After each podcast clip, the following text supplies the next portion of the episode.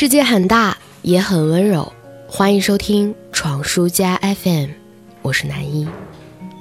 长久以来，我以为闺蜜之间的状态是逛街、购物、娱乐、八卦，分享甜蜜和扎心日常的没头脑的小姐妹。可事实证明，不会一直这样的。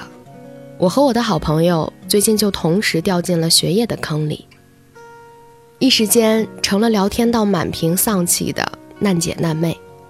烦躁、迷茫、无助，是我们两个人聊天里的高频词汇。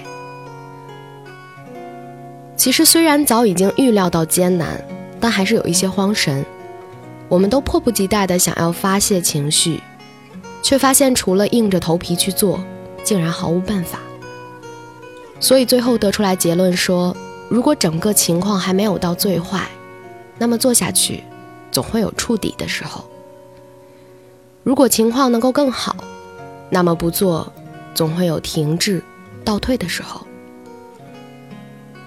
所以，既然已经没有选择，那无限接近触底，不就是正处于即将反弹的时候了吗？我其实有点惊讶，自己也会有被学业折磨的时候，也同样惊讶，人在陷入挣扎之后，居然会总结出来这样霸道、不讲道理的鸡汤来。不过好在这碗鸡汤能够解救饥饿，暂时续命，不然就只剩下饿着肚子等待死亡了。而冷静之后，我发现上文的鸡汤其实有漏洞。这个漏洞就在于。因为有人会担心，如果我一直无法触底，那怎么办？但是不会的。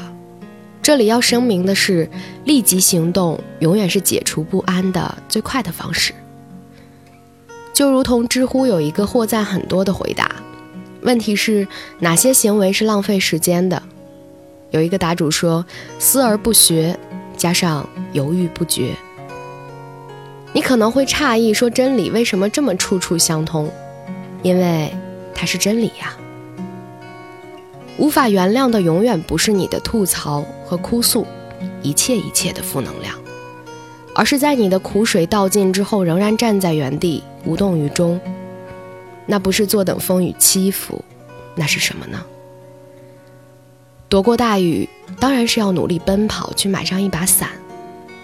因为等待好心人撑伞来搭救的好事情，不会每一次都发生在你同一个人的身上。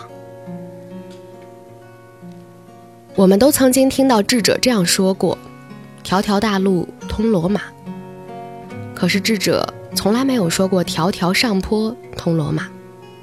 坑坑洼洼、有上坡有下坡的路，才是最正常的路。所以该做的事情还是要做下去的。因为我们无法预料下一刻你到底会不会触底反弹，下一秒你的量变会不会达到质变。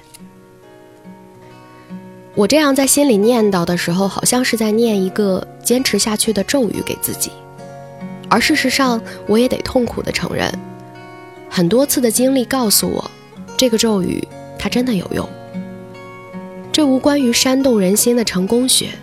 只是我作为一个再普通不过的世间人，面临困难似乎近乎绝望，而我知道这样的人又恰好不止我一个，甚至此刻的你的绝望可能会大过我许多，所以还是想要劝一劝自己，也劝电台那一边的你，在大招还没有放出来的时候，扔下枪，举起手来说：“我不行了，放弃战斗吧。”这样的话又怎么说得过去呢？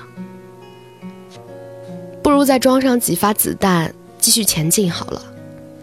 于我来说，手里的子弹就是刚刚下楼去超市买了爱喝的酸奶，喝完之后要好好的睡上一宿，明天醒来就要再次出发了。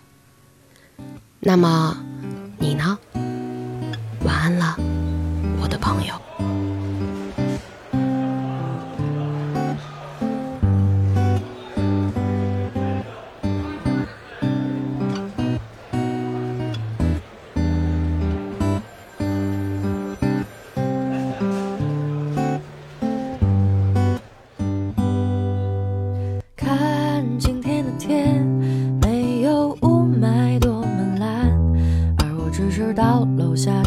超市买一碗炸酱面。每次遇到这样的好空气，阳光灿烂，我就质问自己，为什么还待在家里面？既然有大把时间可以了解地球有多远，我却还窝在狭小的空间，思考生命的终点。既然年轻的身体需要多走路来磨练，为什么还浪费时间活得像中年？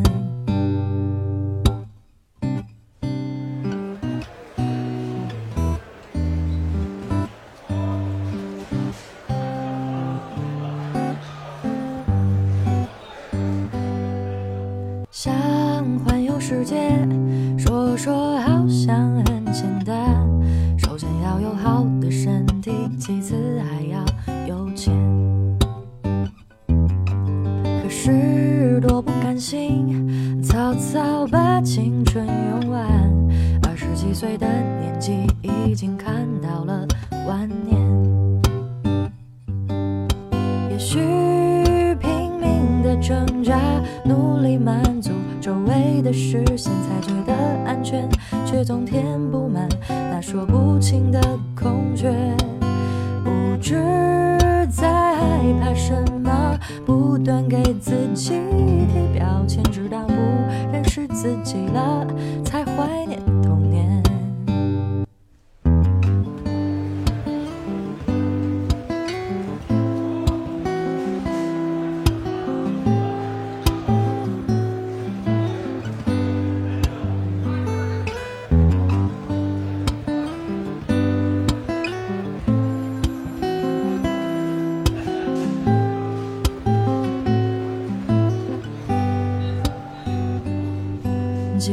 然有大把时间可以了解地球有多远，我却还窝在狭小的空间，思考生命的终点。既然年轻的身体需要多走路来磨练，为什么还浪费时间活得像中年？也许拼命的挣扎，努力满足周围的视线，才觉得安全，却总填不满那说不清的空缺。不知在害怕什么，不断给自己贴标签，直到不认识自己了，才怀念